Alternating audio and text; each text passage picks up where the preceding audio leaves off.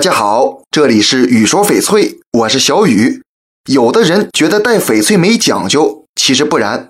如果不了解翡翠的特性，那再好的翡翠也会带废。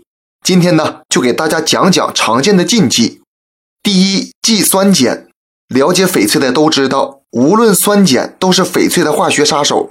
在酸碱环境里待久了，就会破坏翡翠的结构，使翡翠失去应有的光泽和色彩。所以佩戴时呢，一定要避免接触。第二，忌高温。正常的温度不会对翡翠产生什么影响，但是过高的温度会破坏翡翠的结构。喜欢戴翡翠的朋友，平时一定要避免自己的翡翠处于高温环境中，比如夏天去海滩、桑拿房、泡温泉、厨房等等，建议取下翡翠。第三，忌磕碰，戴翡翠难免磕磕碰碰，小磕碰没关系，但严重的还是容易磕坏。翡翠不戴时呢，一定放在安全的位置，防止翡翠磕碰或掉落。老玉友都知道，翡翠戴久了光泽会变差。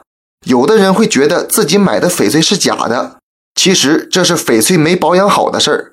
翡翠保养主要是两个方面，一是补水，二是重新抛光。